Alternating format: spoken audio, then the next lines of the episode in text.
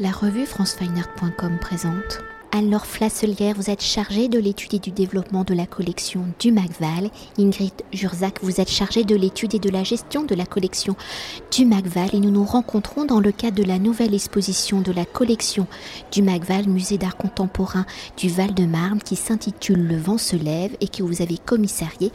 avec Alexia Fabre, directrice du MacVal. Alors réunissant 80 œuvres de 52 artistes de la collection, une collection qui je le rappelle est mise en œuvre dès 1000 1982, soit 33 ans avant l'ouverture du musée en 2005. Une collection qui compte aujourd'hui plus de 2500 œuvres abordant la création à partir des années 1950 et qui a pour volonté de rendre compte de la réalité de la richesse de la scène artistique en France, dans la continuité des thématiques précédentes qui faisaient référence au mouvement humain. Le dixième accrochage de la collection ancre son récit dans les préoccupations contemporaines de notre société ou dans ce temps de l'Anthropocène par le changement climatique et les bouleversements de la biodiversité où la nature donc se soulève, le vent se lève, explore les rapports de l'homme à la terre, son socle et sa source de vie, un rapport à la terre que l'homme a construit à travers l'action de la marche. Alors en choisissant la marche comme fil conducteur de l'exposition de la collection, le vent se lève, progresse au gré de thématiques qui se rejoignent et se répondent. Alors avant de découvrir ces thématiques et la façon dont les œuvres évoquent les différentes facettes et conséquences des actions des hommes sur la Terre, alors là, je refais un petit historique. Après être présent au monde, je reviendrai. Nevermore, vivement demain, avec et sans peinture, l'effet vertigo, sans réserve et persona grata. Quelles ont été vos réflexions? Comment avez-vous analysé notre société contemporaine et la collection du Macval pour construire le nouveau récit de l'exposition de la collection sur le rapport de l'homme à la Terre? Et dans ce rapport, comment la marche en est-elle devenue le fil conducteur? Vous avez euh, rappelé à toutes les thématiques que nous avons déjà euh, comment dire, présentées dans, dans, les salles du musée, où très souvent ces thématiques euh, naissent par les artistes, par les œuvres des artistes. Qu'on ne va pas inventer une thématique, souvent on observe les pièces qui viennent de rentrer dans la collection ou les propositions d'artistes qui pourraient rentrer dans la collection et on, on constate des chemins communs, des thématiques voilà, qui sont répétées, parfois mais en tout cas voilà, c'est vraiment en étant à l'écoute des artistes et de leurs propositions, euh, de leurs œuvres, que les, thématiques euh, naissent. Et bien sûr, bien sûr, euh, en tant que citoyen, on ne peut pas non plus être complètement étranger à une actualité, à des préoccupations qui s'affirment, notamment par la voix des médias, mais pas que. voilà, donc c'est à la fois un, un, équilibre entre ce qui se passe dans le monde de l'art et ce qui se passe dans la société, et puis souvent ce qui se passe dans le monde de l'art est quand même une chambre d'écho de ce qui se passe dans la société. Pour entrer justement au cœur du récit Le vent se lève, quelles sont les thématiques abordées par l'exposition et dans ce fil rouge de la marche, comment l'action justement de se déplacer, ce premier moyen pour l'homme de conquérir de nouveaux territoires, de nouvelles richesses, est-elle explorée par les artistes? Alors pour débuter en fait cette exposition, on a finalement choisi de, donner à voir un, ensemble d'œuvres euh, qui avaient été réunies ces dernières années euh, autour d'un temps un peu minéral en fait raconter l'histoire de l'humanité à travers euh, ce que, ce que nous révèlent les sous-sols de la Terre, en fait, de, notre histoire, de, notre apparition jusqu'à aujourd'hui, donc à travers les temps euh, géologiques, avant l'apparition de l'homme, puis euh, les, temps préhistoriques, puis historiques, et puis ce, que, ce que révèle aussi voilà, l'archéologie, les explorations et les recherches en fait, scientifiques récentes. Et, on s'est rendu compte que finalement, il y avait quand même pas mal de, perméabilité entre ces communautés scientifique et puis les travaux de certains artistes, euh, soit par affinité, soit euh, soit tout simplement parce que ce sont euh, voilà, des, questions euh, auxquelles ils s'intéressent et qui nous, qui, nous donnent à voir, je dirais, d'une manière euh, peut-être un, peu différente justement de, de, de, résultats de recherche, mais avec leur approche, leur imaginaire, leur inventivité, donner à voir en fait ce que, voilà, ce que, ce que, ce que l'homme a pu, pu faire en fait de, de, la planète, de son apparition, de, son appréhension du monde, de la découverte du monde, de la manière dont il a pu façonner en fait le monde se, déplaçant, l'arpentant, l'explorant, et puis comment euh, ben, il a commencé également aussi à, exploiter euh, jusqu'à la destruction. à polluer en fait ce, monde et on arrive jusqu'à aussi une, prise de conscience aujourd'hui en fait de, cet état en fait de, la planète, de, ce qu'on ne pourra plus en fait retrouver et de surtout de, ce qu'il faut arrêter, de, retrouver en fait voilà d'autres modes de fonctionnement pour, pour préserver notre existence et cette terre nourricière sans laquelle en fait nous, ne sommes rien. Donc les, thématiques sont un peu effectivement la géologie, l'archéologie, euh, les temps préhistoriques, mais, euh, mais également le déplacement, euh, donc l'émerveillement aussi devant cette nature, la vie en fait peut-être en, harmonie avec la nature, la, volonté de retrouver l'état de, nature originelle en fait de, l'homme. Euh, mais également, il est question aussi de, la nature malmenée, de, la destruction, de la pollution, jusqu'à la, nature artificielle, en fait, celle qui nous restera. Et peut-être on pourrait s'attarder sur quelques œuvres pour illustrer vos propos et ces thématiques. Bah, pour reprendre euh, la, chronologie que vous adressez à Anne-Laure Flasselière, on peut commencer par euh, la géologie, alors qui n'est pas le premier espace que l'on traverse, mais qui est le premier espace temporel que nous avons euh, souhaité interroger, avec une pièce de hum, Charlotte Charbonnel, une grotte, donc une, grotte dramatisée,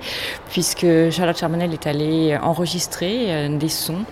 des sons naturels, d'écoulement d'eau, de frémissements de, roches, et qu'elle les remet en scène dans une, grotte, là pour le coup, à fait artificielle, fait de mais voilà, de, de, de, plaques, de plaques au plâtre euh, et ponctuées de stalactites et stalagmites qu'elle a fait produire en, verre, mais qui sont néanmoins euh, surmontées de concrétions euh, de, roches, prélevées également dans, dans ces roches qu'elle a, qu'elle a parcourues dans le Vercors à la faveur d'une résidence. Et, et, voilà, et cette, cette mise en scène de la grotte, c'est revenir aussi vers des environnements qui ne sont pas le paysage. Hein. Le paysage est un environnement construit par l'homme, est une vue de l'homme sur la nature. La grotte, c'est peut-être ce que, ce que l'homme a découvert, mais en tout cas qui, qui euh, bien sûr euh, euh, le précède. la grotte s'est construite par concrétion, érosion, euh, écoulement. Voilà, donc c'est finalement une nature à l'œuvre très très autonome. Donc voilà, la, pièce de Charles Charbonnel, c'est cette évocation euh, géologique d'un temps autonome qui nous précède. Mais c'est peut-être aussi euh, la pièce de Virginie Yassef. Il y a 140 millions d'années, un animal glissé sur une plage fangeuse, qui est une, sorte de fantasme préhistorique, puisque partant vraiment d'une inscription réelle dans la roche d'un animal préhistorique, petite inscription de l'ordre de quelques centimètres, euh, Virginie Yassef, l'artiste, la transpose en grande griffe impressionnante, voilà, qui, qui, qui, qui aussi la, vision de l'homme sur ces temps antérieurs où tout devait être euh, à l'échelle des dinosaures, mais pas forcément. C'est-à-dire que la première vie, c'est une vie microscopique, c'est une petite vie, une vie invisible, et c'est ce que certains artistes essayent de, montrer dans les, dans les œuvres qu'on a, a accrochées dans, le parcours. Ça va être le cas de Nicolas Floch, qui va s'intéresser aux biotopes sous-marins et notamment au plancton voilà, donc des choses très très peu visibles. Euh, Julien Discrit qui va s'intéresser à l'invisibilité de phénomènes naturels tels que le chant des oiseaux. Donc le chant d'oiseaux n'est pas visible et pour, il le matérialise par des sonagrammes alors qu'il transpose via par la voie du, cyanotype. Mais, euh, mais, mettre comme ça en, matière le chant d'oiseaux, c'est lui donner une forme de présence, euh, de permanence et, euh, et, lutter contre ce silence, hein, ce printemps silencieux qu'évoquait Rachel Carson dans son brûlot de 1962, hein, qui a été un peu le premier ouvrage à nous éveiller au, bah, finalement au désordre au désordre naturel lié à, la pollution et notamment à l'usage excessif des pesticides. Euh, je digresse un peu. Enfin, voilà, en tout cas, euh, les artistes vont vers ce qui est peu visible et le remettent euh, sur la scène. Voilà, donc on passe de, la géologie à la nature exploitée. Peut-être je peux dire un, mot sur une des thématiques aussi qu'on a essayé d'aborder, c'était la, question justement des, des rituels et des rituels particulièrement liés à la terre, donc s'agisse en fait des rituels liés aux cultures, à la fertilité, en fait, euh, des sols au moment des récoltes, mais les rituels aussi liés à la mort, puisque dans nombreuses civilisations, en fait, les corps des défunts sont remis à la terre. Et euh, peut-être on peut parler en fait d'un film qui s'appelle Malus, qui est un film qui a été réalisé dans les années 80 par à la fois euh, Ange et Dominique Gonzalez Foster. Euh, c'est un film en fait qui dure une vingtaine de minutes. C'est une sorte de road movie où en fait ils partent comme ça, ils se déplacent au Nouveau-Mexique Dans le désert californien, et il, donne à, il donne à entendre la voix d'un Indien Navarro qui raconte en fait une histoire, qui raconte sa propre histoire, l'histoire de son peuple et l'histoire en fait de, de, sa terre, en fait la terre dans laquelle il lit les traces en fait des, des esprits, des ancêtres de son clan qui ont façonné en fait ce paysage et des paysages dans lesquels en fait il, il, il retournait régulièrement pour des pèlerinages, des paysages qui sont en fait des, des lieux de, de, de, regroupement, de rituels, des sanctuaires sur laquelle, lesquels s'appuie finalement vraiment le fonctionnement de ces sociétés. Et en 1946, à Los Alamos, en fait, donc tout près du, territoire de cet Indien euh, Navarro, euh, a lieu en fait une, un premier essai de la bombe atomique, un premier essai en fait, euh, voilà, tentative nucléaire. Et ce premier essai a dévasté complètement en fait une partie du paysage, du territoire navarro et a bouleversé finalement toutes les pratiques à la fois rituelles, sociales et d'organisation en fait de voilà de, de, de, ce peuple. Et donc c'est un voilà à partir finalement d'un fait réel, euh, ces, euh, ces deux artistes vidéastes nous emmènent à la fois dans un road movie mais une sorte de, voyage initiatique voilà entre le, passé, le présent et puis ont une manière justement aussi de, dramatiser cette ce, cette destruction de la terre. Ce sont des images qu'on peut relire aussi dans un tableau plus ancien qu'on a souhaité aussi euh, montrer à nouveau euh, au public, je ne sais pas d'ailleurs même s'il avait déjà été montré, un tableau qui, qui date de 1980 d'un Uruguayen euh, qui s'intitule euh, Les Indiens nous regardent. Et, et de José Gamarra. Et en fait voilà c'est un, un homme qui est un artiste peintre qui s'est installé à Paris dans les années 60 et en fait il montre justement les Indiens nous regardant en fait les Européens, euh, les conquistadors, colonisateurs de, de l'Amérique du Sud et détruisant en fait les montagnes, polluant euh, les rivières, euh, dans un tableau peut-être un peu euh, voilà, naïf, hein, je dirais, dans sa, dans sa technique picturale, mais voilà, qui, qui, qui laissait finalement déjà percevoir voilà, cette notion en fait de, de, l'abus, de l'exploitation de, de, des ressources minières de nos sols. Euh, c'est quelque chose qu'on retrouve d'une toute autre manière dans le travail de Roman Morisseau, dans euh, Botanische Garten Neue, en fait, où il, euh, il imagine en fait des, sérigraphies qui sont réalisées avec euh, une poudre de cuivre. Et les images qu'il donne à voir ce sont des images qu'il a euh, des, archives ou des images que lui-même en fait a réalisées dans le jardin botanique en fait de, Bruxelles. Et il faut savoir que ce jardin botanique avait été construit en fait dans les années 30 dans un quartier bruxellois euh, donc qui, a vu le jour dans, un style complètement art décoratif. Mais justement par les richesses euh, produites dans l'ancien Congo belge, c'est-à-dire que voilà tous les minerais de cuivre extraits du Congo belge et rapportés en fait en Belgique et qui ont enrichi en fait hein, voilà l'industrie euh, belge a permis en fait la réalisation de ce quartier, de ce jardin botanique, de ce jardin un peu utopique où on voulait en fait donner à voir toutes les plantes euh, voilà exotiques en fait endémiques en fait de différents lieux de, la planète. Et,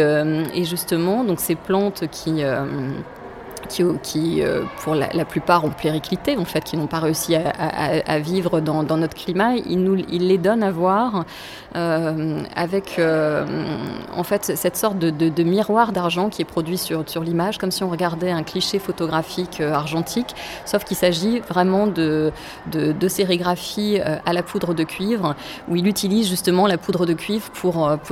pour renverser et, peut-être voilà dénoncer cette exploitation euh, outrancière en fait de, du cuivre et, de,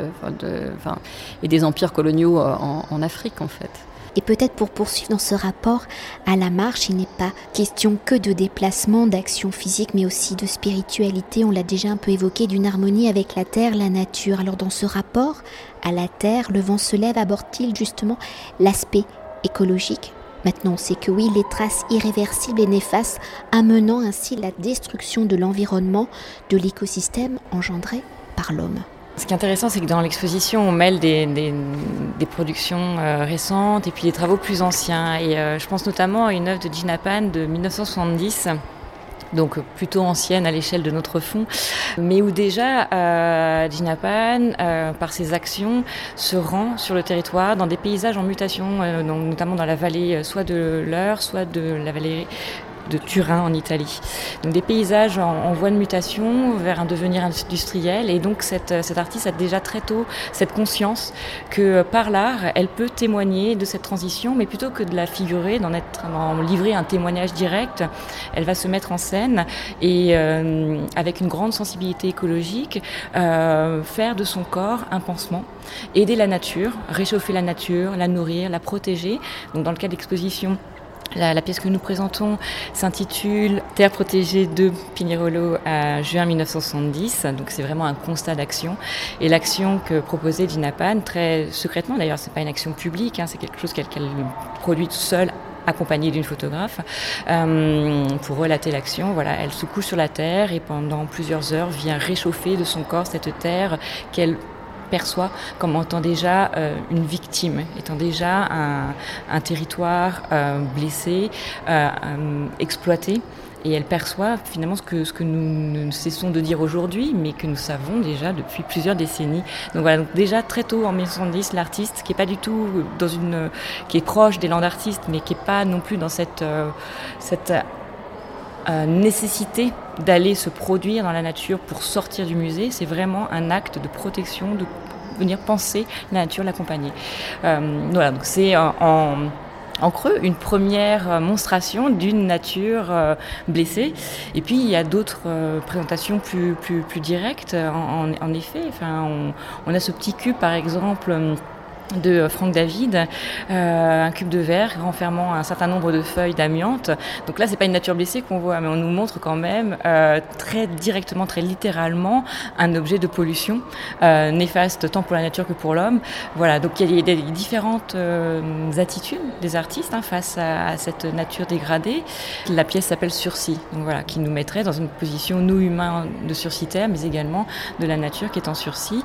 comme pièce qui évoquerait encore cette euh, cette blessure euh, sur laquelle vous nous interrogez. Retour sauvage en fait de Laurent Pernaud qui est une euh, une plante en fait qu'il donne à voir, une plante totalement artificielle puisqu'en fait il s'agit d'une plante qui, qui est un philodendron mais qui est une une plante en fait qu'il qu'il reconfectionne euh, à partir de, feuilles de tergale. Et sur ces feuilles de tergale, en fait, il vient euh, les, colorer avec une matière qu'il réalise lui-même avec des, livres de sa bibliothèque qu'il a précédemment brûlés, qu'il mêle en fait à une, colle. Et, euh, donc cette, plante nous semble un peu carbonisée. En fait, elle est grisée, couleur cendre. Donc ce, serait un peu le vestige d'une voilà également aussi d'une nature malmenée qui, qui survivrait, mais d'une sorte aussi de, nature morte. En fait, elle se déploie comme ça, elle est très grande dans l'espace, à la fois très fragile et, euh, en même temps très. Euh, enfin, c'est très immédiat. Enfin, je trouve que quand on on, regarde cette, cette, sorte de plante liane, on, bah, on, pense qu'à la, fin de la nature en fait. Et peut-être le, corollaire hein, de cette nature blessée, exploitée, euh, ce serait euh, d'arriver à, une des thématiques de l'exposition, hein, qui est la nature artificielle ou artificialisée. Euh, et, là, j'aimerais évoquer cette pièce que, que, nous voyons ici de Pierre Malfette, L'arbre et le lierre, qui est une forme un peu désolée de nature, hein, puisqu'on est en présence d'une nature complètement artificielle avec du bois, mais du bois manufacturé. Euh, il s'agit d'éléments industrialisés de bois. Et puis, euh, pour tout feuillage, nous avons, euh, nous n'avons pas de feuillage d'ailleurs, nous avons juste un lierre. Donc le lierre est déjà un parasite en lui-même, hein, donc une évocation quand même de, de, blessures, d'interventionnisme. Donc ce parasite, ce lierre, mais qui est lui présenté par la voie d'un néon coloré en vert. Donc à la fois une forme désolée et puis malgré tout une pièce de musée et qui permet de finalement de conserver euh, la force de l'imaginaire des, hommes face à la nature, puisque l'artiste, souhaitant hum, produire, présenter une, euh, une nature artificielle, n'a pas su s'affranchir du bois pour réaliser le tronc et les branches, n'a pas su s'affranchir de la couleur verte pour euh, le lierre. Donc on a quand même comme ça quand même des grands axiomes très forts qui restent dans nos mémoires de ce que doit être la nature. Et donc on peut se dire aussi que l'artifice ne la remplacera jamais et qu'elle survivra au moins dans nos inconscients collectifs. Merci beaucoup. Merci à vous. Cet entretien a été réalisé par franceweiner.com.